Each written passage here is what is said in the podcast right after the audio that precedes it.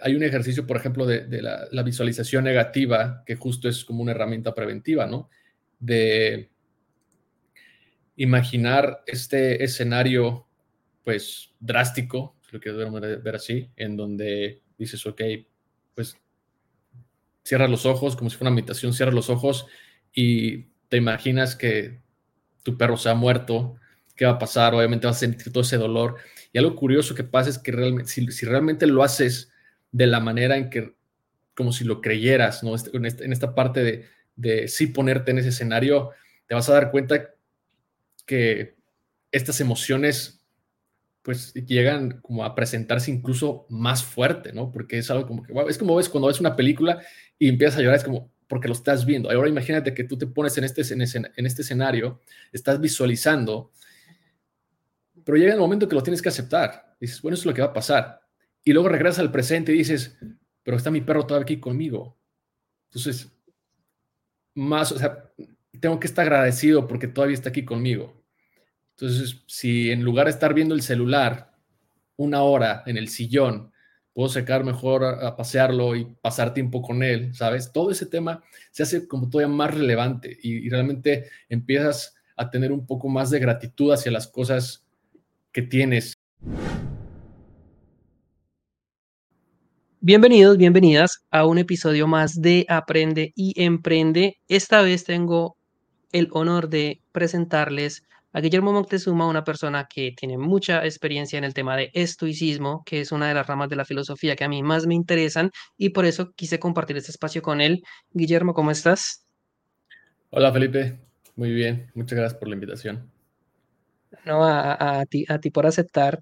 Quisiera empezar preguntándote cómo fue que te interesó el tema del estoicismo, en qué momento lo empezaste a estudiar, qué fue lo que más te cautivó de, este, de, esta rama de la filosofía. Pues Mira, yo creo que eh, mi historia, yo siempre he pensado que es un poco peculiar porque no entré como directo al estoicismo por las meditaciones de Marco Aurelio o por Séneca. Yo entré por un libro que mi mentor me dio cuando tenía como 22, 23 años. Eh, es un libro que se llama eh, Africanus, el hijo del cónsul, que de hecho es una trilogía de Santiago Posteguillo. Y, la, verdad es que siempre desde niños así, o sea, desde, muy chico siempre me interesó la historia y en particular la de Roma. O sea, yo me acuerdo que vi, eh, pues, cualquier película como de guerra o bélica y como que me llama mucho la atención. Y luego ya, pues, más, más adelante, eh, pues, ya sabes, Gladiador y todas estas, pero siempre como que también en, en los libros me llama mucho la atención y la historia de Julio César, etcétera. Entonces, mi mentor eh, es también muy apasionado de la lectura, eh, sobre todo de Napoleón, pero también muy, muy fanático de del Imperio Romano. Y me regaló este libro que se llama Africanos, el hijo del cónsul. Y la verdad es que desde, como que desde las primeras páginas me, me enganché muchísimo. Y es algo curioso porque o sea, eh, es la historia de Cipión, básicamente, la historia de, eh, Publio Cornelio Cipión, que fue un general, uno de los generales romanos más importantes. Em, y en el libro, es una trilogía, son, son, libros bastante, hecho aquí tengo, mira. ¿Lo tienes por ahí? Qué interesante. es este. No sé si está en inglés, lo he buscado en inglés, creo que no está, pero bueno, o sea, eh, si lo en español es este, y la verdad es que así son todos los libros, son enormes, o sea, son tres de estos. Este es el segundo, se llama Las Legiones Malditas, pero son tres libros y básicamente el autor narra la historia de, este, de este cónsul desde su niñez, desde su infancia, hasta su exilio. Y hay algo que yo conecté con, ese, con este general que me fascinó. Y durante mucho tiempo, estoy hablando que tenía yo creo 22, 23 años, durante mucho tiempo, mm, o sea, como que en mi mente seguía, seguía como que este héroe, por así decirlo, ¿no? O sea, todos creo que tenemos también, nos, nos, apegamos a héroes, a, a personas que admiramos, y, y, siempre estuvo ahí, pero pues estaba, estaba chico, estaba prácticamente en la carrera, comencé a trabajar, comencé a estudiar, este, y el estoicismo nunca, nunca lo escuché, ¿no? Pero es algo importante y, y, ahorita creo que va a tomar ya un poco relevancia el por qué estoy contando esto. El estoicismo llegó cuando, pues, como todos tenemos, creo que un punto de inflexión en nuestra vida, cuando llegamos a tocar fondo, una oscuridad que genuinamente piensas que no ves la luz y no vas a salir. Eh, y en mi caso fue a los 30, a los 30 años. Eh, y lo que pasó, pues pandemia, ¿sabes? Pegó la pandemia, eh, yo estaba en un trabajo que me gustaba mucho, desafortunadamente también por la pandemia lo perdí, terminé una relación de seis años, entonces como que todo se juntó. Anteriormente ya había tenido adversidades, pero no una adversidad como de ese tamaño, entonces todo se juntó y la verdad es que pues en ese momento sí como que me sentía bastante eh, mal y, y sí recuerdo exactamente cuando el estoicismo entró a mi vida, fue una madrugada, recuerdo que estaba en mi cama acostado, este, deprimido, ¿no? Y scrolleando Instagram, todo, redes sociales. Y me acuerdo haber visto esta frase que para mí fue mi entrada al estoicismo, que, que dice, sufrimos más en la, en la, imaginación que en la realidad, de Séneca. Y en ese momento, pues yo como estaba, o sea, como estaba tan vulnerable como, como, como en el momento y todo, para mí hizo un sentido como, ¿sabes? De cuando ves la luz al final del túnel, para mí fue esa frase. Entonces, en ese momento me acuerdo que empecé a buscar, bueno, googleé a Seneca y esta frase, y ahí fue cuando la primera vez me, apareció la palabra estoicismo. Y la verdad es que yo no tenía absolutamente idea de qué era el estoicismo. Empecé a investigar. Obviamente, me acuerdo mucho porque ese día me acuerdo que no, no dormí, entonces por eso lo tengo muy, o sea, sí sé exactamente cuando me entró la historia de mi vida, se podría decir, porque pues pasó todo eso y para mí fue como un clic, ¿no? Entonces, durante ese, esos de los 30 para acá, pues me clavé mucho y, y, y poco, poco a poco que empecé como a, pues a leer más, a estudiar más, a leer todos los libros que había, ver videos en YouTube, etcétera, etcétera.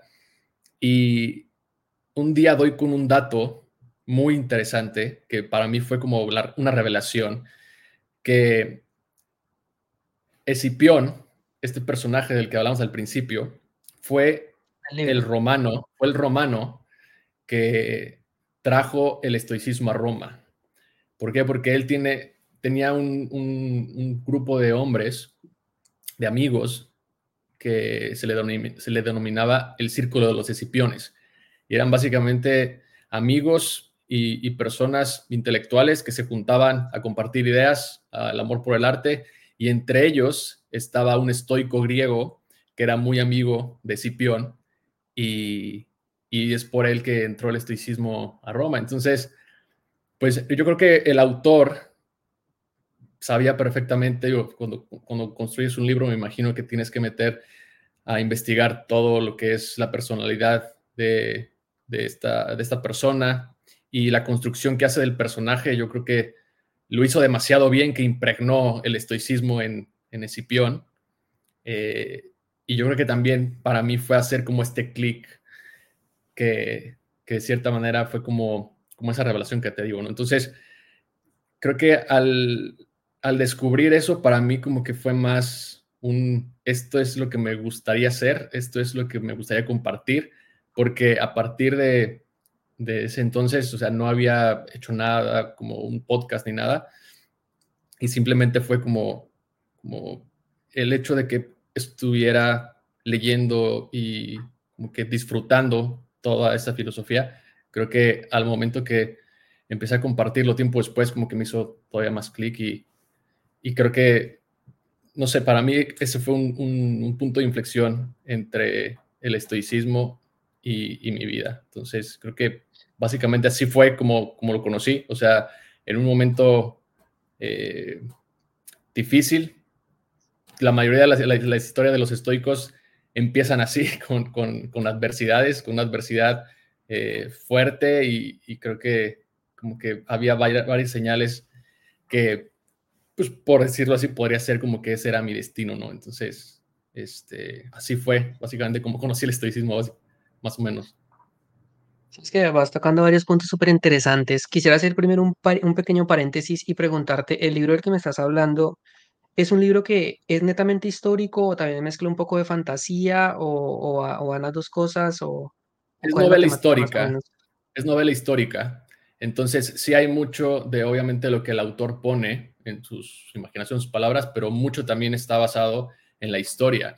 Me, me gusta mucho porque creo que Santiago Posteguillo hace un gran, gran trabajo de muchos años en donde pone los mapas, o sea, el libro te va guiando, si tienes, son tantos los, los personajes importantes que tiene una lista de, para que más o menos si tienes una duda de quién era ese personaje o ese nombre, vayas al índice y recuerdes de que, ah, este es hijo de tal, este es hijo de tal, ¿no? Entonces, eh, sí, es, es, histórico y sí, o sea, hacer una novela histórica tiene un componente también del autor, pero, pero es, un, es un gran trabajo, ¿no?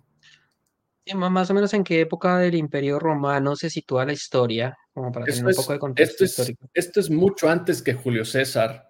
Eh, de hecho, todavía no era la época del, para, para, de los Césares, o sea, hay una parte también muy interesante en donde eh, uno de los personajes que no, des, después, no, no, sé si, no estoy seguro si, si, si el dato si fue cierto o es un personaje que el propio autor añadió, que era Fabio Máximo, uno de los cónsules eh, pues adversarios de, de Cipión y, y, este es muy importante porque siempre trató de que el Escipión no llegara al poder porque tenía como tintes de que se convertiría sí. En, en, un imperio que iba para allá y, y justo después como de, de, todo eso, digo, no lo voy a espolear, pero hay algo ahí que, que también tiene que, mucho que ver Escipión y también por eso, ahorita, de hecho hay un libro que el año pasado sacó, creo, y ahorita está el, el, segundo, que es sobre la vida de Julio César, es del mismo autor. Leí ya el primero, que es, eh, que también aquí está, es igual de grande, que se llama Roma soy yo, y habla justo de, de la vida de, de, César, de Julio César, y ahí hace muchas eh, similitudes en cuanto a la vida de Cipión y Julio César, porque al final están un poco en la misma línea de, de, de, la historia, ¿no? Entonces, sí, esto es mucho, mucho antes. No sé si por ahí alguien o tú has leído a este general también cartaginés que es Aníbal, Aníbal el que cruzó los Alpes. Eh, bueno, Aníbal, Aníbal es el, eh, es, es, el otro personaje importante de, estos, de esta trilogía de Cipión, porque es el rival acérrimo de Roma y el que básicamente iba a destruir Roma y si no fuera por Escipión, Roma creo que no existiría, pero bueno, es mucho antes de todo eso. Eh, y esa es la historia de, de Es una gran historia. La verdad es que a mí me fascina y, y es, es, la es el único libro que, que suelo releer. Y, y, yo sé que muchos, o para muchos es difícil, pues cuando te dicen cuál es tu libro favorito, pero para mí sin duda es esa trilogía. O sea, yo tengo esa trilogía como mi top y seguramente sí hay muchos más, pero esa trilogía es lo primero que para mí al menos eh, es mi favorito, ¿no? No, y mira el tamaño que tienen los libros, no es un libro que vas a leer en una tarde.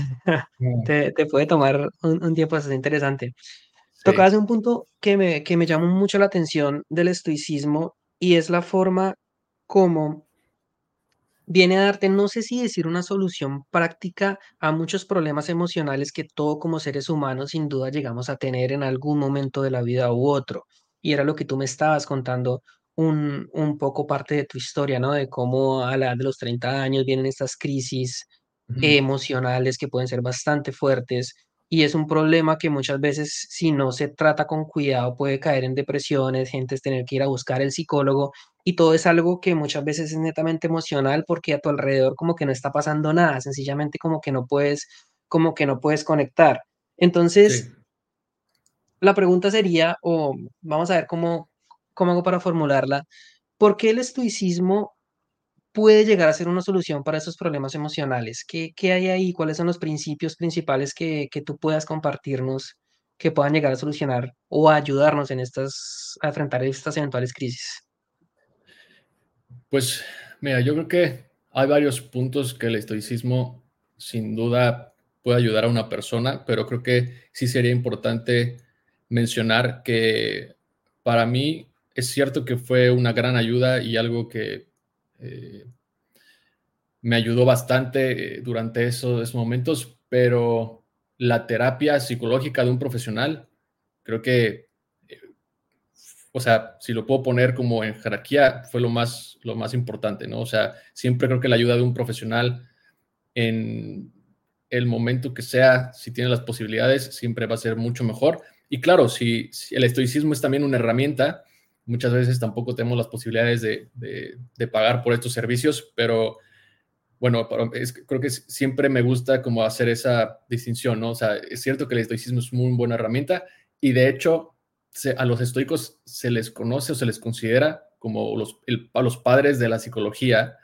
eh, porque incluso los fundadores de, la, terapia cognitiva conductual se centraron un poco y se basaron en el estoicismo. Entonces, pues habla mucho de, eso, ¿no? Sobre todo porque el estoicismo tiene muchas herramientas para el tema de la adversidad, el tema de, de la ansiedad, por ejemplo, ¿no? De estas emociones que que de cierta, a veces de cierta forma nos bloquean o nos, nos dificultan eh, pues nuestro día.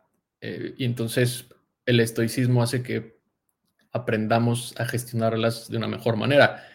Pero sí, o sea, hay varias cosas. Digo, el estoicismo es, es una filosofía de práctica más que teórica, ¿no? Y eso es, eso es algo que también a mí me gustó mucho porque a diferencia de otras escuelas, y no me quiero poner tan, tan eh, técnico y, histórico, pero el estoicismo lo que te va a decir es que sí, está bien que leas a Marco Aurelio, está bien que leas a Epicteto, a Séneca, a Musonio, a todos los que quieras, o incluso a los nuevos autores que, que han estado también mandando mensajes interesantes sobre el estoicismo moderno, pero la realidad es que si no lo aplicas, de nada te va a servir, ¿no? O sea, de nada te va a servir leer a Seneca si no eh, aplicas un poco lo que esos, esos principios o esas eh, virtudes te, te, dicen, ¿no? Y, pues hay para todo, o sea, hay para las emociones, hay para la adversidad, pero creo que un, un ¿cómo podemos decirlo? Un approach, se me van las palabras en inglés, pero no lo quiero, no lo quiero hacer, un como la base, digamos, la base, digamos, del estoicismo, creo que puede ser, o es más bien, que hay que entender, hay que aceptar que no tenemos el control de las cosas y que tenemos, solo tenemos el control de cómo vamos a responder ante ellas. Eso es, eso es básicamente el estoicismo en grandes rasgos, ¿no?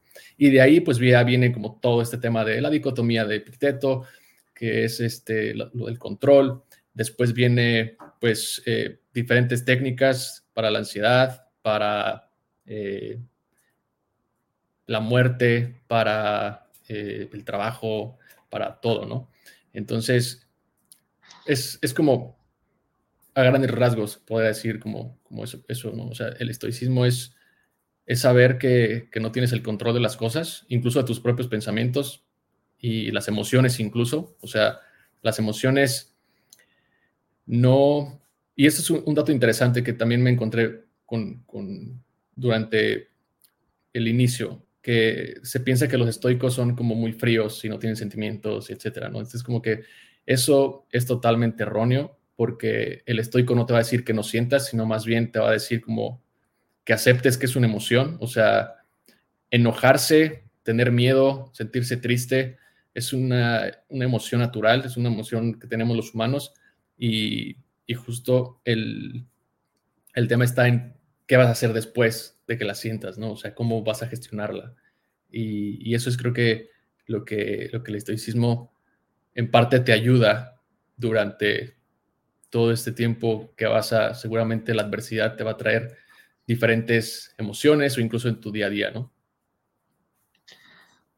Una pregunta un poco más eh, de un marco un poquito teórico, que yo en algún momento siempre me la hice. ¿Por qué el estoicismo es considerado como una rama de la filosofía, si lo pudiéramos decir así, cuando pues la mayoría de, escuelas filosóficas, vamos a mencionar algunos autores como por ejemplo Kant, Spinoza, eh, que otro te pudiera decir, Aristóteles, muchos de ellos te van a colocar es teoría para que tú pienses o van a tener postulados que son meramente teóricos. Sin embargo, el estoicismo es demasiado práctico. Entonces, porque es una filosofía, ¿no? Se sale como más a una ciencia un poco más de la vida práctica. Pues mira, yo creo que no sé si soy indicado para contestar esa pregunta, pero yo considero que al ser una filosofía, o sea, al ser una escuela de la antigua Grecia, o sea, de hace dos mil años, en donde se viene un poco haciendo o, tratando de emular lo que Sócrates comenzó, lo que es pues tratar de entender qué es la felicidad tal vez, o sea, por qué, ah, o sea, qué es lo que tenemos que hacer, ¿no? Creo que de ahí, creo que deriva mucho las demás escuelas y, y a pesar de que he leído que son rivales, o sea, la rivalidad no era tal cual como se le conoce tal vez hoy la palabra como rivalidad, sino más bien era un tema como de diferentes puntos de vista y respetaban mucho eso, o sea, estaban los epicuros, este, estaban los estoicos, y algo creo que lo que me gustó cuando, cuando empecé a ahondar más en, la, en, la, en el estoicismo fue eso, o sea, que, que, a diferencia de las demás escuelas, que digo, o sea, tampoco puedo hablar tan seguro de los demás porque no me he clavado tanto en las demás escuelas filosóficas, puro el estoicismo, pero lo poco que he visto es que la diferencia justo es eso, ¿no? es la práctica, o sea... Práctica. Y, y para mí también... Eh, hizo más clic en mi vida porque yo no estaba buscando una filosofía como tal, ¿no? O sea, de que, digo, me gusta, me gusta leer y, me gusta la filosofía, pero sinceramente no, no soy mucho como de justo estos, estos temas filosóficos tan profundos, ¿no? Yo, la verdad es que al estoicismo llegué como con un tema de, de,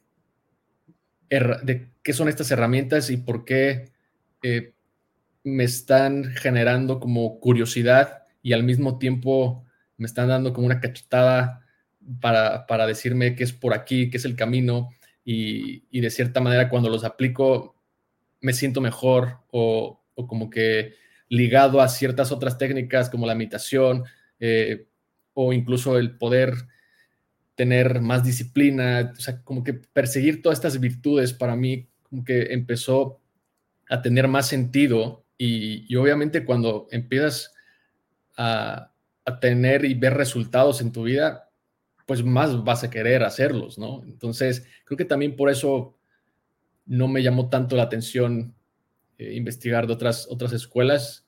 Eh, y te digo, o sea, sí, me gusta leer, pero, pero para mí el estoicismo, como bien lo dijiste al principio, es, es más eso, ¿no? Es una escuela de práctica y eso para mí creo que me genera mucha curiosidad porque hoy en día por ejemplo, el, libro de, Marco Aurelio es tan relevante hoy en día y me, causa mucha fascinación cómo es posible que hace bastantes años un emperador escribió eso como si fuera su diario y, parece que, o sea, cuando, cuando lo estás leyendo parece que te lo está escribiendo de alguna manera que te está dando un consejo, ¿no? Y, y el consejo realmente era para él. Entonces, no sé, hay muchas cosas que del estoicismo que creo que también por eso ayudan y, resuenan mucho hoy en día, porque los mismos problemas, digo, para eso la historia, ¿no? O sea, si nos vamos a la historia, hoy en día tenemos los mismos problemas eh, que tenemos hace, que tuvimos hace mil años y que seguimos teniendo.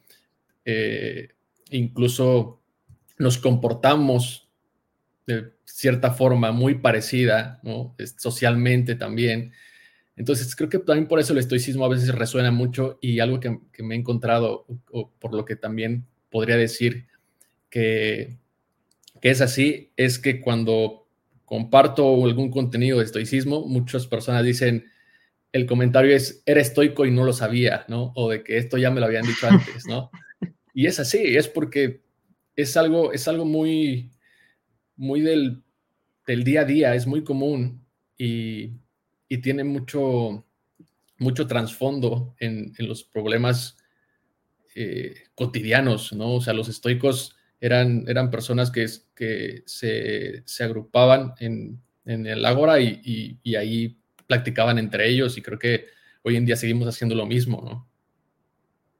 Sí, claro, sin duda, pues, bueno, vamos a decir, si, si existe algo como una naturaleza humana siempre hemos tenido cosas en común que se repiten de generación a generación y una de esas sin duda pues es el tema de las emociones y a partir de ahí empezar a hacerse preguntas, cómo las, cómo las podemos empezar a manejar. De hecho te comento que el libro de meditaciones de Marco Aurelio leí dos veces porque la primera vez no lo entendí, ya que como que ok, tengo que volver a empezar, poner a... Y, y podría contarte algunas anécdotas de frases que yo decía, ok, esto no lo entiendo, ¿qué significa? De hecho, hay una, te pongo un ejemplo, e, esa me, me causó un poco de intriga porque la pensé como dos días. Y hay una metáfora que él pone que una piedra lanzada al aire no se ve afectada ni en su ascenso ni en su descenso. Mm. Y yo dije, ¿qué quiso decir con eso? Y duré pensándolo varios días hasta que me rendí. Yo dije, no, pues, la verdad, voy a pensar en otra cosa porque, porque no entiendo. Ya después, más adelante, viendo un video en, en, YouTube, por casualidad me topé con la explicación que era que tienes que comportarte de la misma forma cuando te va bien, cuando te va mal, el éxito, el fracaso, más o menos que tus emociones no te... Pero uno no se da cuenta muchas veces que en metáforas tan sencillas vienen enseñanzas profundas que, que, que realmente, realmente impactan demasiado. Quisiera concentrarme un poco, un poco, Guillermo, en la parte de las emociones y en la parte práctica. Tú me decías que, bueno, obviamente no va a reemplazar la ayuda de un psicólogo, pero podríamos decir que sí a manera de prevención para evitar caer en problemas emocionales fuertes, el estoicismo podría llegar a ser una buena práctica. ¿Tú qué, qué piensas al respecto? Sí, mira, antes de, de contestar esa pregunta, aprovechando, te voy, a, te voy a recomendar eh, porque es muy difícil y yo, yo me, me topé con lo mismo. A veces... Las frases de Marco Aurelio. Eh, las traducciones son muy importantes y, y hay, hay, algunas traducciones que, que honestamente, bueno, al menos para mí, me confundían más, ¿no? Y esta, esta, esta, para mí es la mejor versión. Es, es, es, una, es la portada, digo, si nos, si nos van a escuchar, es la portada de, de un cuervo con, con, uh, negro y es de, eh, si quieres te comparto después el, el es de la, de, la librería moderna, porque no, o sea, no es una, ah, es de Gregory Hayes. Gregory Hayes es el autor y, y de verdad, este, este para mí es favorito y algo también curioso que se da, que también por eso me fascina, es que yo esto lo he leído tres, cuatro veces y lo sigo leyendo, ¿no? O sea, porque justo, como bien dice, las metáforas a veces cobran un sentido diferente dependiendo en el momento en el que estés. Y hmm. eso para mí, eso para mí, o sea, porque de repente yo soy mucho de subrayar, entonces de repente volví a la misma frase, pero quizá en ese momento tal vez estaba ante una, un obstáculo en el trabajo y, y hace dos años uno, el obstáculo era diferente, pero la frase para mí resonó todavía más, ¿sabes? Eso es lo interesante de esto y creo que por eso es un gran libro, por eso creo que, eh, te digo, es, tiene, es, es, muy relevante hoy en día y pues está también el tema de que cada quien lo va a entender a su manera y a, cada quien lo va a, le va a dar una interpretación. Pero sí, es el tema de las, de las traducciones es importante. Este es muy bueno. Por ahí hay otros dos varios que tengo que son muy buenos, pero para mí ese ha sido el mejor. Nada más para que lo tengan. ¿Ese que me está mostrando es una versión del, de las meditaciones de Marco Aurelio o es una...? Sí, Sí, lo que pasa es que hay muchos autores que pues hacen la traducción, o sea, el libro original está en griego, entonces hay muchos autores que han, que han hecho las, las traducciones, hay varios, eh, y de todas las, las, ediciones que yo he encontrado, esta ha sido, ha sido la, la mejor, sinceramente. Vale, la voy a buscar. Sí. Voy a buscar a ver si de pronto le he hecho. Sí, porque yo me encontré varias ahí que sí, o sea, recuerdo uno en especial que, que, incluso estaba como muy romántica, ¿no? O sea, ¿Ah, eh, es, cierto, es cierto que, Marco Aurelio también en la versión original es, es, muy reconocido por su forma de escribir, que también este sentido que le daba a las cosas, su amor para la naturaleza, etcétera. Entonces, siento que ese autor trató como de plasmar eso, pero, o sea, se iba a otra cosa totalmente distinta y para menos para mí se me hacía muy difícil como de entender.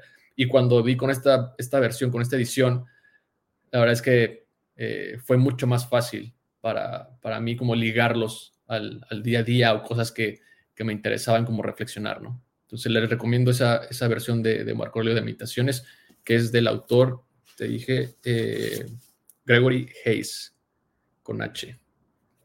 Claro, risa, porque digamos la versión que yo leí, no, no la tengo presente cuál es, porque no, de hecho no sabía que hubieran varias versiones. Sí, hay varias. Sencillamente es, es, una compilación de frases que no es, o por lo menos no me quedó muy claro si esas frases que decía estaban en un orden cronológico o estaban en ese orden, porque la impresión era que, digamos, aparecía la primera frase daba a entender algo, pero la siguiente no tenía nada que ver con la primera, y la siguiente tampoco nada que ver, entonces te estaba mandando todo el tiempo y uno como que se esperaba como un orden, como algo un poquito más. De hecho, es que el, libro es su diario. O sea, el libro no es, un, no es un libro que Marco Aurelio se sentó y dijo, voy a escribir un libro. El libro es su diario. Entonces, por eso es que no tiene un sentido a veces o las frases unas con otras, ¿no? De repente, bueno, en las ediciones sí como que tratan, o sea, lo toman por libros. No sé si has visto que libro 1, libro 2, libro 3, ¿no? Mm. En el libro 1 eh, eh, toca un tema y han tratado como darle este, este, este sentido, pero cuando te vas al, digamos, al, libro o el capítulo en este caso, pues son frases, algunas más cortas que otras, algunas más largas que otras, y, y, sí, exacto, como que no tiene un sentido, pero la realidad es que era su diario, entonces Marco Aurelio se sentaba y escribía para él, ¿no? O sea, para recordarse de, de que lo que se interpone en el camino se convierte en el camino, o sea, esas cosas que se decía él mismo, y, sobre todo, por ejemplo, pues todo el tema de, cuando fue emperador, eh, todo, lo, que, lo que vivió y lo que en lo que no, no se quería convertir, dado eh, el ejemplo de sus antecesores, todo eso está ahí. Entonces, por eso es como, es como estas frases, digámoslo así, pues, él se escribía para, para él, para recordarse eso. Entonces, eso es un, es un libro. Y tampoco hay un contexto que te permita a ti como saber qué estaba pasando en el momento que le escribió la frase. Entonces tienes como que imaginar, ok, de pronto. Sí, hay, un, hay una, una traducción que sí viene un poco más justo, es esta, mira, igual. Esta es otra edición y esta viene anotada. Entonces aquí sí, por ejemplo, digamos que tiene la frase y luego abajo te, te, trata de, de, contextualizar un poco más, ¿no? Eh, de por qué tal vez eh, las lentejas, por ejemplo, algo curioso que, que, una vez eh, leí es que en aquel entonces las lentejas, llevar lentejas se consideraba como, como vergüenza, como, era, era la comida de los pobres, ¿no? De los, de los esclavos. Entonces, para alguien como que, lo vieran con lentejas era como, oh, wow. Entonces, ese tipo de cosas vienen como contextualizadas y ya después toman un poco como de sentido, pero esas dos versiones, estas dos eh, ediciones son muy, son, muy, son muy buenas, la verdad. Pero vamos a ver qué tan, qué tan verídico puede llegar a ser estas versiones que colocan esas explicaciones, o sea, qué tan fiable puede ser que realmente haya un registro de qué estaba pasando en ese momento cuando él escribió eso. Porque pues yo me imagino que mucha información está perdida, ya pasó mucho tiempo, no sé qué tan, qué tanto sea especulación o interpretación. Sí, me encanta porque esta, esta pregunta también mi novia seguido me la hace cuando, cuando le, le, cuento cosas, porque me dice, ¿cómo sabemos que es real? ¿no?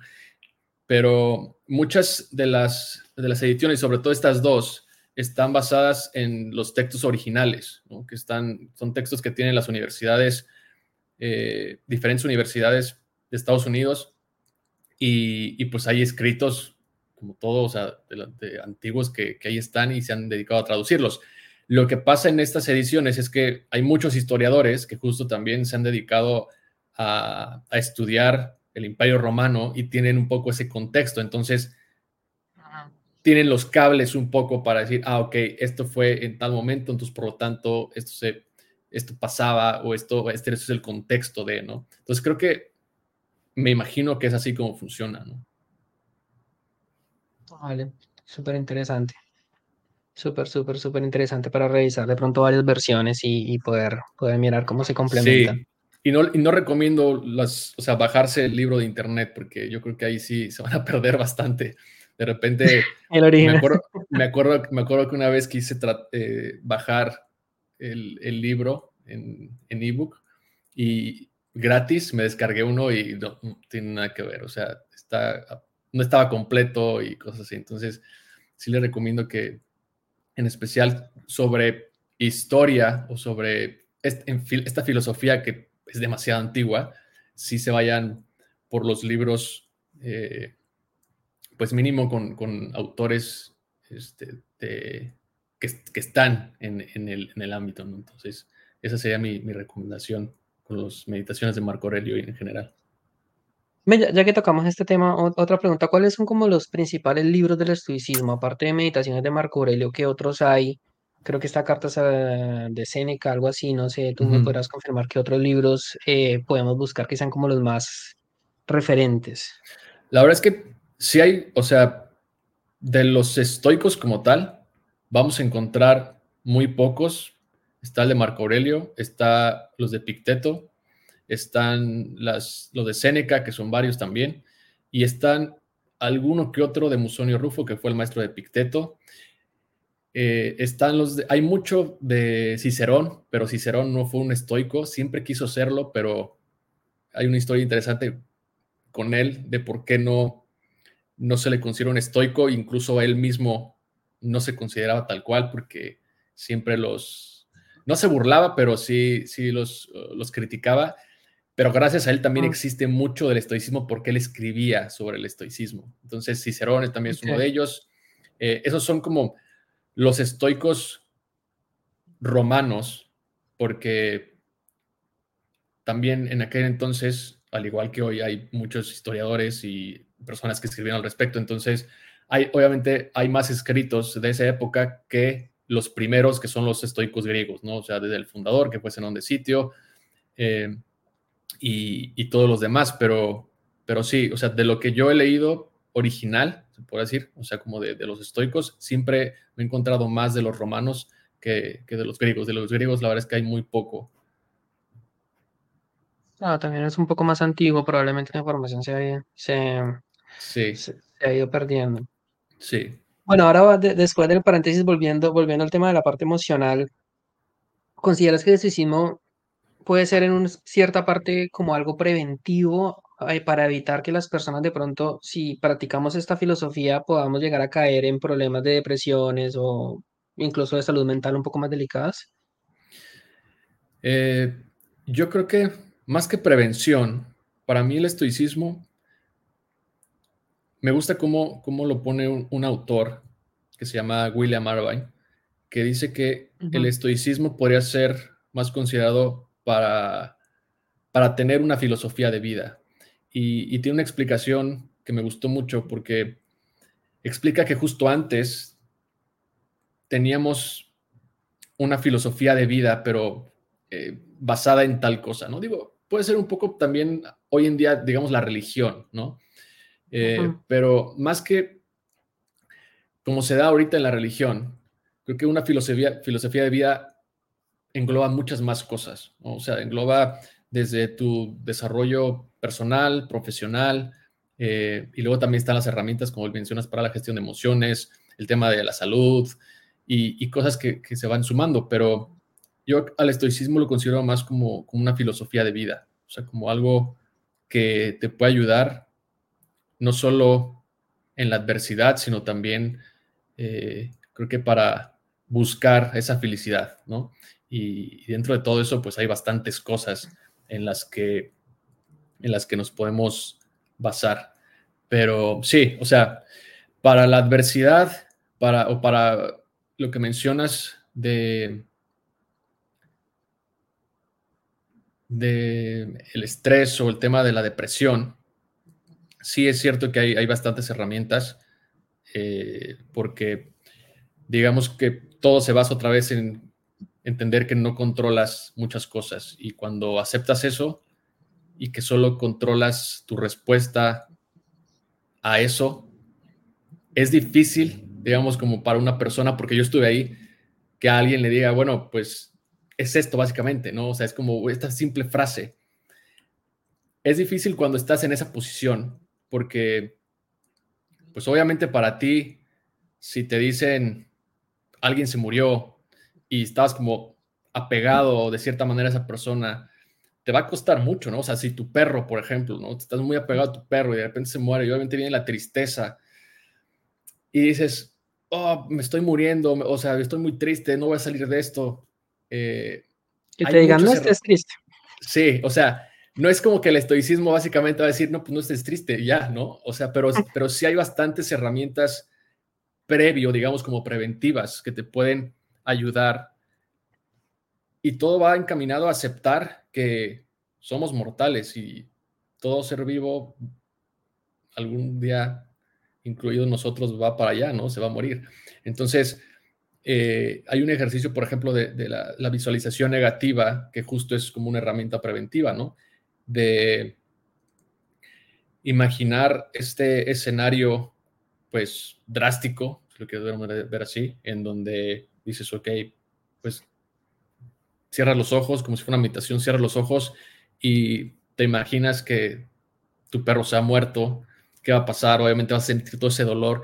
Y algo curioso que pasa es que realmente, si, realmente lo haces de la manera en que, como si lo creyeras, ¿no? Este, en esta, parte de, de sí ponerte en ese escenario, te vas a dar cuenta que estas emociones pues llegan como a presentarse incluso más fuerte, ¿no? Porque es algo como que, es como ves cuando ves una película y empiezas a llorar, es como, porque lo estás viendo. Ahora imagínate que tú te pones en este, en, este escenario, estás visualizando, pero llega el momento que lo tienes que aceptar. Dices, bueno, eso es lo que va a pasar. Y luego regresas al presente y dices, pero está mi perro todavía aquí conmigo. Entonces, más, o sea, tengo que estar agradecido porque todavía está aquí conmigo. Entonces, si en lugar de estar viendo el celular una hora en el sillón, puedo sacar mejor a, pasearlo y pasar tiempo con él, ¿sabes? Todo ese tema se hace como todavía más relevante y, realmente empiezas a tener un poco más de gratitud hacia las cosas que tienes en el presente. Eso es lo que creo que el estoicismo poco a poco te va, te va empujando a que te des cuenta. Cuéntanos un poco más de esa actividad porque me está pareciendo sumamente interesante y ahorita te, ahorita te voy a platicar porque la idea es que tú empieces a visualizarte como si algo malo estuviera pasando. Vamos a decir, perdiste a un ser querido, se murió tu mamá, o perdiste un hijo, se murió tu perro, algo trágico que tú no quisieras que pasara. Y ponerte en tu mente como si estuviera pasando y vivirlo y vamos a decir como sufrirlo. Y después darte cuenta que no es real y probablemente eso te va a llevar a, a agradecer más o aprovechar porque no es real o, Sí, es, es, tal cual un poco así como lo mencionas, ¿no? Eh, por ejemplo, se dan, se dan ciertos, ciertos aspectos también después del ejercicio que, también a mí en su momento cuando, cuando lo empecé a hacer me parecieron muy interesantes porque desencadenan muchas más cosas a beneficio tuyo. Eh, por ejemplo, tienes una pareja, ¿no? Y, dices, ok, eh, o tienes un hijo, ¿qué es lo peor que podría pasar? Pues sí, que, se vaya de tu vida, ¿no? Que se muera, que se vaya de tu vida, eh, si te está en una relación, que cortes, etc. Bueno, entonces, ok, vas a cerrar los ojos, haz este ejercicio en donde, ¿qué es lo, que, lo peor que puede pasar? Bueno, se va a morir. Imagínate que tuvo un accidente o como te lo quieras imaginar, o no, si te quieres saltar todo eso, te vas directo a su funeral y ahí estás en su funeral, ¿cómo estás? ¿Qué estás viendo? ¿Cómo sería? Cómo, estás vestido? O sea, imaginarte realmente el momento y cuanto más detalle le puedas poner, creo que el, ejercicio se vuelve mucho más poderoso. Ahora, terminas de hacer el ejercicio, sientes las emociones, ¿no? O sea, de que pues, la tristeza, la angustia, el dolor. Abres los ojos y dices, ok, mi esposa, mi hijo sigue conmigo, ¿no? Y, y en el momento, esto, esto también fue como un adicional y fue de, de, un autor que también leí que lo hizo, que dice que en el momento que haces esa, ese ejercicio, abres los ojos, te das cuenta que estás en el presente y tu esposa, tu hijo está contigo, y en ese momento tú puedes decir, si está por ahí, le puedes decir, no sé, oye, eh, amor, gracias por existir, ¿no? Algún mensaje que le quieras dar, o sea, o, simplemente por agradecimiento, ¿no?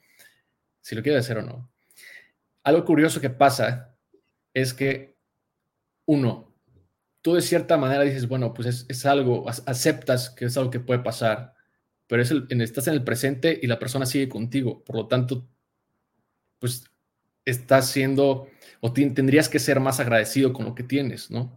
Aprovecharlo en el ah. presente. Pero cuando tú le dices a una persona, o de cierta manera le compartes eso, le dices, oye, gracias por existir, porque eres parte muy importante de mi vida, obviamente la persona te va a decir, ok, gracias, o sea, va a, va a haber, digamos, un sentimiento adicional, que eso va a ser incluso que se vuelva mucho mejor, en este caso la relación, ¿no? Y cada vez que hagas este ejercicio, cuando lo vuelvas a hacer y de repente tu esposa esté ahí o tu pareja esté del otro lado y simplemente le grites gracias por existir, tu pareja va a decir, va a pensar o va a saber que estabas pensando en ella, ¿sabes? Entonces se vuelve como este, este, este desencadenamiento de, de, bondad, de gratitud, como que también se vuelve un poco contagioso. Y, y bueno, es en el caso de, la pareja o, del hijo, etcétera, ¿no? Pero también puede ser la visualización pues negativa para el, tema de que, imagínate que tienes una entrevista de trabajo o tienes este, una junta con tu jefe para el tema del sueldo. ¿Qué es lo que puede pasar? ¿no? O sea, porque muchas veces también las emociones nos hacen hacer cosas de las que después nos arrepentimos y, y creo que este ejercicio te ayuda un poco a, dices, ok, si no me da el aumento, ¿qué puede pasar? Seguramente me, voy a enojar, ok, me voy a enojar, entonces voy a salir todo eh, malhumorado eh, y a raíz de eso me puedo sentir eh, con mucha rabia, con mucha ira, puedo aventar las cosas, no sé, ¿sabes? ¿sabes? Todo este tema de que como libre que puedes imaginarte para después, dices, ok, todavía no pasa eso, eso puede pasar. ¿Qué es, lo, qué es ahora lo que puedo hacer si eso pasa? ¿no?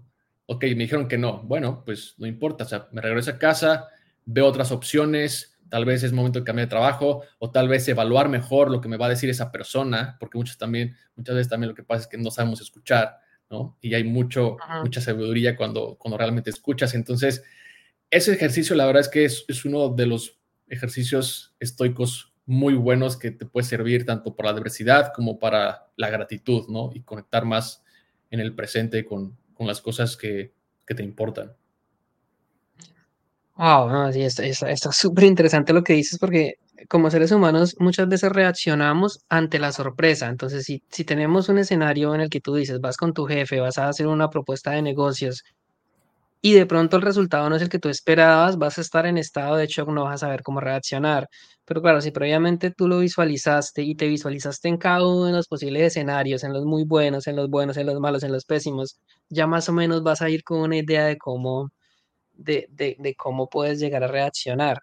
Ahora, hay, hay, una hay una contraparte ahí que, que no sé, no, no sé tú qué piensas, primero, si, si te viste destino final, este ejercicio yo no sé si, si, si, te sirva mucho porque las premoniciones y todo eso pueden haber algunos prejuicios, pero el tema de la mm. ley de la atracción o muchas veces la negatividad con los pensamientos, hay muchas escuelas que te dicen, si tú eres muy negativo con los pensamientos, puedes terminar llevándolo a un plano terrenal y puedes empezar a traer de pronto cosas negativas a tu vida. ¿Crees que hay una contradicción ahí o, o, no sé, cómo, cómo lo, lo ves tú? Sí, también en algún momento alguien me preguntó por eso y la realidad es que pensarlo no te hace, eh, no quiere decir que lo vas a hacer, ¿no? Es como cuando tienes un pensamiento y a veces la gente piensa que es mala por el simple hecho de pensar que, no sé, de repente pasó un pensamiento por su cabeza de querer aventar a alguien, ¿no? O hacer una maldad y no por eso, no por eso significa mm. que eres una persona mala, ¿sabes? Los pensamientos, al igual que las emociones, no los podemos controlar. Eh, y entonces lo que pasa y es igual, o sea, no por el hecho de, de, atraer esto, digamos, de ponerte en esa situación, quiere decir que va a pasar, ¿no? De lo contrario, es más bien un tema como de, ok, eso es lo que puede pasar.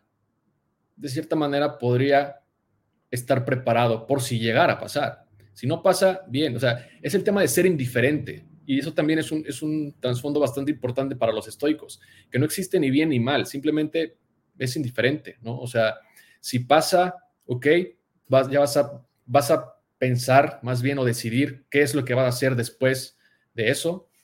Si no pasa, ok, al menos estabas ahí eh, consciente de que podría pasar, ¿no? Y, total, si no pasa, es, es algo que también a veces, eh, por ejemplo, me quiero acordar de algo, de algo muy específico todavía para, para hacerlo más, digamos, entendible. En algún momento, hace un, año, año y medio, yo estaba en un, en un show, porque me gusta mucho tocar música, y, me acuerdo que en este show yo estaba, volé a Ciudad de México, y, entonces traía mi guitarra, y, y, según yo ya estaba como todo preparado, ¿no? Entonces al momento de, de llegar, antes de llegar al lugar, perdón, en el taxi me di cuenta, en el Uber, que no traía unas cuerdas extra y era la única guitarra que tenía. Y el amigo que iba a abrir el show me pidió mi guitarra extra. Entonces, para mí en ese momento fue, te estoy diciendo que en 10 minutos me hice una película de si el amigo, si mi amigo que va a tocar primero que yo rompe una cuerda, no hay una guitarra extra y no tenemos, no tenemos otra, otra más cuerdas extra y por lo tanto no voy a tocar, o sea, se va a acabar el show y no, no, no voy a poder ni siquiera tocar yo. ¿Qué le digo? Dije, entonces agarro, le hablo y le dije, oye, ¿tienes cuerdas extra? No tengo cuerdas extra. Bueno, total. Al final hice todo, esta, todo este ejercicio y dice, ¿qué es lo por qué puede pasar? Bueno, pues justo que se me rompan las cuerdas y no tenga con qué tocar, ¿no? Bueno, traigo las canciones en mi pedal, puedo cantar a capela, ¿no? Y puedo hacer del show algo más íntimo. Entonces empiezo a generar, pues de cierta manera, otros planes y soluciones. Y lo hago con, simplemente por el hecho de sentirme más tranquilo, de que eso ya no me moleste. Entonces, una vez haciendo ese ejercicio, dije, ok, con eso estoy tranquilo, con eso estoy o sea, estoy aceptando esto que puede pasar, ¿ya me siento más tranquilo? Sí, ok. Y, para mí automáticamente me bajé del, Uber, entré y nunca más me volví a acordar que no tenía cuerdas, ¿no? No pasó, o sea, todo salió bien y, y, todavía lo disfruté mucho más porque estuvo más presente. Entonces, eso es lo que este ejercicio, al menos a mí, en diferentes cosas de mi vida y, del día que lo, he, que lo he adoptado y lo he lo he hecho, siempre me salen cosas buenas, ¿no? Pero sí, o sea, contestando más a tu pregunta, no creo, no creo que sea este tema del, de la atracción, ¿no? O sea, eh, no, yo al menos yo no creo en eso. Yo creo que eh, el hecho de pensarlo no significa que va a suceder, simplemente es, es tu decisión, es qué vas a hacer si llega a pasar, ¿no? ¿Sabes qué? Para, para, para mm, hacer un comentario extra sobre este ejercicio, muchas veces, si lo vemos desde esta perspectiva, vamos a suponer, pasa algo trágico, pierdes a un familiar. Muchas de las personas, cuando tenemos que superar ese duelo, en algún momento desearíamos con todo nuestro corazón que eso no fuera real. Pero ya pasó, ya no hay nada que podamos hacer. Entonces, cuando haces este ejercicio, ese deseo de que no fuera real se te está haciendo realidad, porque resulta que no es real, sino que solo te lo estabas imaginando. Entonces, como que tratas de darle un poco la vuelta a, a, una situación que no quisieras vivir. Sí, mira. Por ahí. Te, voy a compartir algo más, que creo que esto sí fue uno de los, de los, de los, de las cosas que también para mí me marcaron mucho junto con el estoicismo. Y, y, de hecho, tiempo después, eh, el, psicólogo me dijo que, justo era un, ejercicio de psicología. Mi abuelo eh, falleció por COVID, uno de mis abuelos, mi abuelo paterno. Y, después de, que falleció mi abuelo, como que mi relación con mi otro abuelo, porque mis abuelos eran mejores amigos, mi relación con mi otro abuelo como que se incrementó, como que para mí fue como, como que me gustaría pasar más tiempo con mi abuelo, ¿no? Entonces, eh, cuando comencé a pasar más tiempo y, y, pasábamos tiempo en su rancho, comiendo, etcétera, me empezó a dar como este, esta idea de que mi abuelo también se va a morir, ¿no? O sea, yo sé que, mi abuelo se va a morir y espero que, pues, no sea eh, a corto plazo. Eh, mi abuelo tiene una operación de, columna y, para esto mi abuelo nunca se había operado, siempre había sido muy saludable, muy deportista. Eh, fue como también mucha, mucha inspiración para mí y, la verdad es que también fue una de las personas principales en mi vida que, me ayudó a, pues, el tema de la disciplina, etcétera. Cuando se opera, desafortunadamente como que empezó una caída para él en, todo, todo, en toda su vida, su alrededor de, de su vida como, como nunca más lo había, lo había experimentado. Y yo me estaba dando cuenta de eso. Yo me estaba dando cuenta cómo para mi abuelo era difícil ya no poderse subir a la bici, algo, un deporte que le dio mucha satisfacción. Ya no podía, pues, de cierta manera moverse como antes, ¿no? Y, y, todavía más para mí fue ese tema de que sé que mi abuelo se va a ir, ¿no? Pero bueno, ya salió de la operación, este, va a estar bien. Desafortunadamente, pues no, no pasó más tiempo y, y falleció justo en, el, en, uno de los shows que, que te cuento, días después de, de yo dar show, fue fue un 14 de febrero, mi abuelo falleció y previo a eso, yo hice un episodio en, el podcast porque yo quería tener una conversación con mi abuelo y, me daba miedo el hecho de que tal vez las preguntas no eran correctas, no eran suficientes, ¿no? Como que siempre tenía esta, esta idea y, y, me daba miedo hacerlo. Entonces, un día simplemente me agarré de valor y dije, lo voy a hacer, lo hice, pero previo a eso, me acuerdo que estaba en mi casa y antes de, irme para el rancho de mi abuelo, me acuerdo que hice esta como meditación en donde visualicé a mi abuelo y el funeral y cómo iba a ser, si iba a estar en su rancho, las personas que lo iban a ayudar, etc. Y fue, fue algo muy fuerte para mí y, al grado de que lloré demasiado, o sea, yo estaba teniendo un duelo como si mi abuelo se hubiera muerto, ¿no? Y abrí los ojos y justo fue de que mi abuelo sigue conmigo. Entonces ahí todavía fue como más la sensación de que tengo que grabar este podcast con él, tengo que grabar este episodio.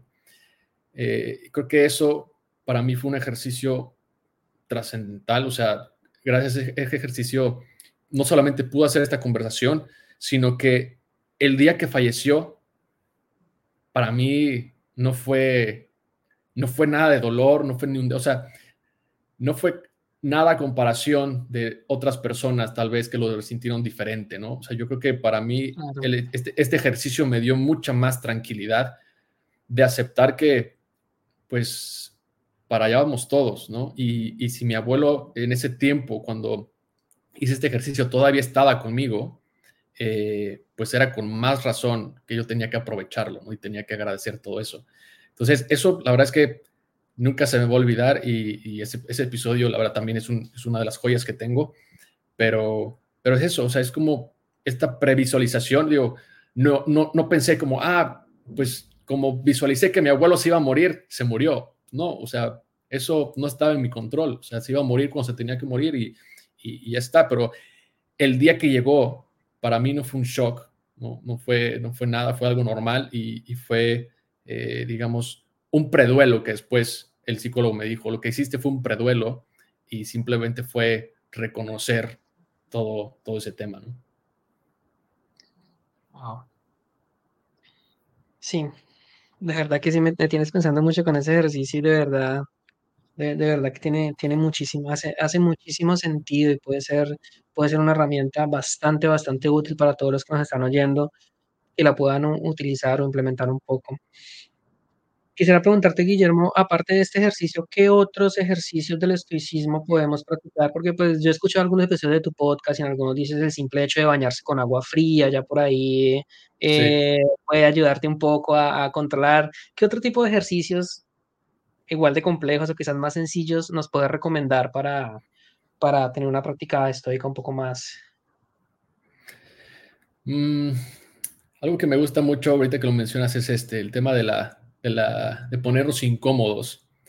Eh, es algo que creo que no es un tema masoquista, porque muchos también dicen como, ¿por qué te gusta sufrir? ¿no? ¿Por qué te gusta eh, hacer cosas que sabes que te van a incomodar o no te gustan incluso, ¿no? Creo que, por ejemplo, el tema de bañarte con agua fría o... Marco Aurelio tenía tenía esta parte de que en su, en su infancia, eh, digo, él viene de una, de una, familia media alta, o sea, la verdad es que no, nunca, no viene de una, de una familia de, patricios, o sea, sí viene de una familia de patricios, pero no era, eh, digamos, rico desde como los demás emperadores, ¿no? O sea, digamos que era media y su madre un día lo castigó, no lo castigó, pero sí lo regañó porque estaba durmiendo en el piso y, él tenía una cama, ¿no? Entonces, esto viene a raíz de que justo empezó con sus clases con, los estoicos y para él era recordarse que eh, en algún punto se, podía, se, les podía, se le podía arrebatar esas cosas, ¿no? Y por lo tanto, eso no iba a impedir que estuviera tranquilo, que fuera una, una vida buena. Tuviera. Entonces, el hecho de bañarte con agua fría me recuerda a mí de un, de una, porque, de, o sea, de un lado, porque creo que tiene demasiados beneficios y eso en el podcast de tu neurocientífico favorito lo vas, seguramente lo vas a escuchar, Andrew ah. Huberman y todos los demás, tiene muchos beneficios, pero del otro lado, este, este, este estado de saber que le vas a abrir el agua fría y te va a cargar ese chorro y, es un estado en el que es muy difícil entrar y es un choque, ¿no? Porque es, es como que no quieres, o sea, tu cabeza te dice, no, no quiero, no quiero, no quiero.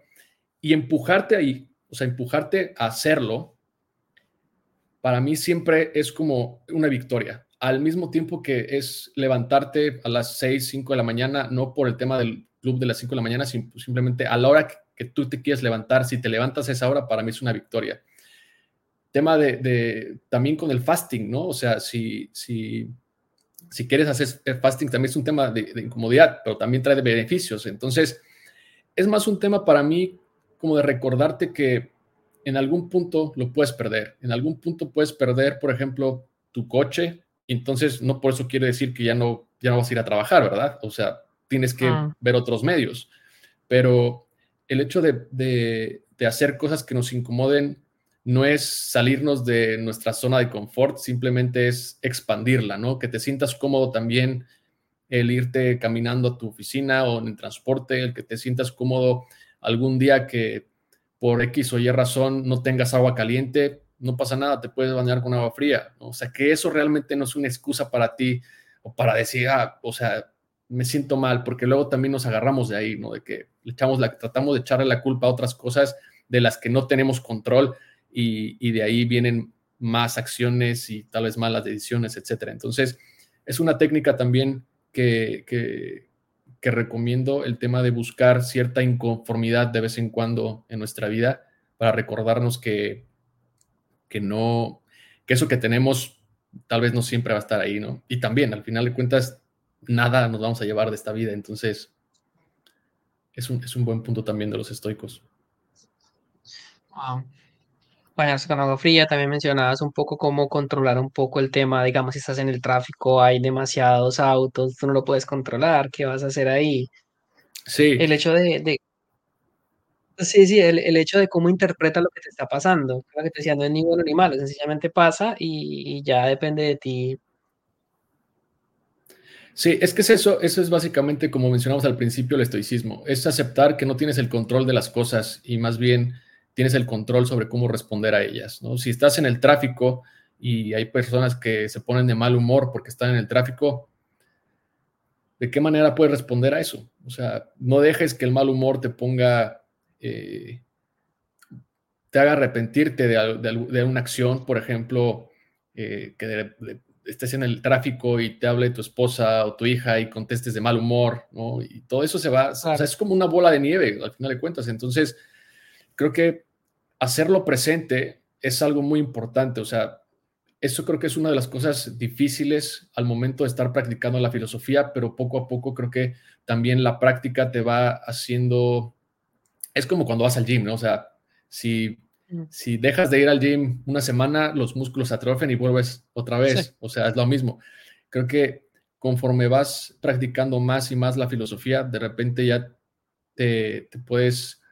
Eh, dar cuenta que ya no respondes tan rápido a cosas como el tráfico, por ejemplo, a cosas como una persona se te mete, o sea, mi novia, por ejemplo, siempre que vamos manejando, me dice como, ¿por qué no le silbas a esa persona que se te metió? Le digo, pues que, ok, pues que se meta, o sea, tal vez esa persona va a un lugar más importante, tal vez esa persona tiene urgencia, no lo sé, ¿no? Pero creo que el ser reactivos habla mucho de, de, que, de alguien que no controla, no sabe gestionar sus emociones. Y, cuando logras gestionar mejor tus emociones, creo que de cierta manera empiezas a tener un poco más de felicidad en tu vida, ¿no? O sea, en todos los aspectos, desde no enojarte porque se te olvidó cerrar la llave y por ende hiciste un eh, desmadre en tu piscina, o sea, cosas muy pequeñas que incluso yo me he dado cuenta que hay cosas que antes me ponían de mal humor, muy pequeñas y muy tontas, por decirlo de una manera, que hoy en día digo, ¿cómo es posible que eso, que eso me afectaba, no? Pero, pero realmente era porque había otras cosas que, que eso detonaban, por ejemplo, ¿no? O sea, y el hecho de, de, de hacer esta constante reflexión, como dice Seneca, este examen de conciencia al final del día, creo que es importante porque ahí es donde te das cuenta justo qué puedes mejorar, en qué fallaste, etcétera, ¿no? Es que tiene, tiene mucha relación lo que estamos hablando del estoicismo un poco con la logoterapia de Víctor Frankl, cuando en un punto habla mucho de la última de las libertades, que a ti te puede pasar de todo, pero ya lo que nunca te van a poder quitar y es la actitud con la cual vas a enfrentar lo que sea, lo, que sea que te está pasando. Sí, sí, totalmente de acuerdo. ¿Ibas a hacer un comentario sobre el, sobre el tema antes de...? No, no, no. Gran libro también. Ah, bueno. El del hombre en busca del sentido. Sí. Sí, también lo leí. es, un libro bastante, bastante bonito de leer, bastante fuerte, pero, pero muy interesante.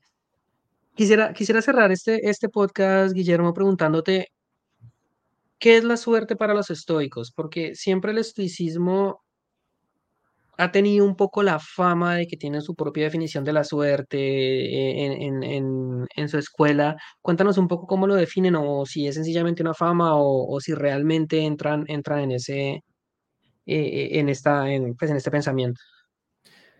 Yo creo que los estoicos dirían que la suerte en realidad no existe. O sea, porque creo que es como, como lo hemos dicho, o sea, no es la suerte, sino más bien, o sea, no importa la suerte ni las circunstancias externas, sino más bien cómo respondemos ante ellas, ¿no? Eh, claro que te puedes tener fortuna, o sea, hay personas que nacen con eh, ciertos privilegios, ¿no? Hay, personas que nacen con ventajas y, luego está también el tema de, la meritocracia, que también hay un fallo ahí enorme porque obviamente a la meritocracia le falta este tema de la fortuna, pero hay una frase por ahí que, que siempre me gustó, no recuerdo el autor, creo que fue Ryan Holiday, que dice que eh, la fortuna no es un accidente, sino realmente es que entre más hagas y más trabajes, más fortuna tienes. Que raya un poco la meritocracia, pero la realidad es que, o sea, la suerte, sí, es, algo que a algunas personas le puede caer, pero es, es indiferente realmente, ¿sabes? O sea, es, es aceptar tu posición y, y más bien si te cae un poco de fortuna, ok, si no te cae, pues también ok, ¿no? O sea, es, como tu frase al final, al, al, principio que decías de Marco Aurelio, ¿no? De la piedra, es, lo mismo, o sea, es, es, esa indiferencia que los estoicos tienen ante el bien y el mal, o sea, realmente las cosas no son buenas ni malas, simplemente es cómo vamos a responder ante ellas. Yo creo que eso es la suerte, o sea, eh, yo también puedo decir que sí he tenido bastante fortuna, pero al mismo tiempo también he tenido mucha adversidad, ¿no? Y no por eso quiere decir como, ah, es que no tengo tanta suerte como otras personas, pero luego unos amigos me dicen, es que tienes, has tenido demasiada suerte en tu vida, y yo es como, ok, pero no creo que eso eh, de cierta manera defina mi, mi, personalidad o mi carrera, mi desarrollo, porque al final creo que es lo que hago, ¿no? Y lo que no dejo de hacer que realmente define esa suerte. Entonces, realmente creo que los estoicos no creo que crean, no creo que crean en la suerte, es más bien el tema de, pues de que al, final la suerte es la que tú haces por tu propia cuenta, ¿no? Y si, sí, si por cuestiones del destino o de la adversidad te llega a tocar muy buena fortuna, pues felicidades y con eso trabaja y, y dale para adelante, ¿no? Tampoco es como, pero imagínate una persona que se centre nada más en, es que yo no tengo buena, buena suerte en la vida, pues menos la vas a tener si sigues pensando así, ¿no? O sea, es, lo mismo. Creo que es más bien aceptar que sí, es, bueno tener suerte en la vida y, si nos toca, qué bueno, y, y, si la aprovechamos, porque también es otra, ¿no? Hay muchas personas que tienen suerte o que tienen fortuna más bien, que tienen fortuna, que están en el momento correcto, en, en, el tiempo correcto y no la aprovechan, ¿no? Es lo mismo, o sea, no es, por eso creo que no es, no es tema de suerte, más bien cómo respondemos hacia esa oportunidad o eso que nos, nos presente y, y a partir de ahí construir lo que nosotros creamos que, que nos puede servir para encontrar nuestra propia felicidad. Es algo que quería cerrar con esta pregunta porque muchas veces cuando me toca con el tema de suerte, sobre todo hablando de filosofía, siempre la referencia es, anda a estudiar a los estoicos o a Maquiavelo, que tienen sus definiciones de suerte. Y ok, bueno, investigué un poco, no me quedó muy claro el tema. Bueno, el de Maquiavelo de pronto sí, que pone a la suerte como una diosa, que toca ir y tratar de seducirla porque es como una mujer, vamos a decirlo de esa forma. Pero el tema de los estoicos no lo tenía del todo claro, entonces por eso quería aprovechar para, para, para hablarlo contigo, a ver cuál era, cuál era tu opinión. Sí, Guillermo, pues... Seneca por ahí tiene una frase que dice que la desgracia pesa más sobre aquellos que no esperan más que buena suerte. La, ¿Cómo es? Repito la frase. La, la desgracia. La, desgracia pesa más sobre aquellos que no esperan más que buena suerte. Y eso es lo que hablamos, ¿no? Si una persona se queda esperando buena suerte, o sea, realmente lo, que va a tener es todo lo contrario. Eh, y, y, sí, o sea, es algo que para algunos el tema suerte o tema fortuna puede ser, como dices, como me acabo como una diosa, como algo como, como que incluso el destino nos puede traer, pero al igual que la adversidad es cómo vas a responder ante eso y, y cada quien creo que eh, responde diferente y de eso creo que va a definir mucho su camino, ¿no? Entonces, sí, creo que para mí, al igual que, que, que cuando empecé con el tema de, de los estoicos, y amigos o, personas cercanas siempre me decían, es que tienes una gran estrella, y es como, mm, si supieran todo lo que está detrás, no sé qué tan estrella, de qué tan grande sea mi estrella o no. Entonces no creo en eso, pero gracias, o sea, es como... Bueno, Guillermo, ya para terminar, déjanos dónde te pueden contactar, tus redes sociales, tu podcast, donde la gente que le interese un poco más de este tema, cómo se ponen en contacto contigo.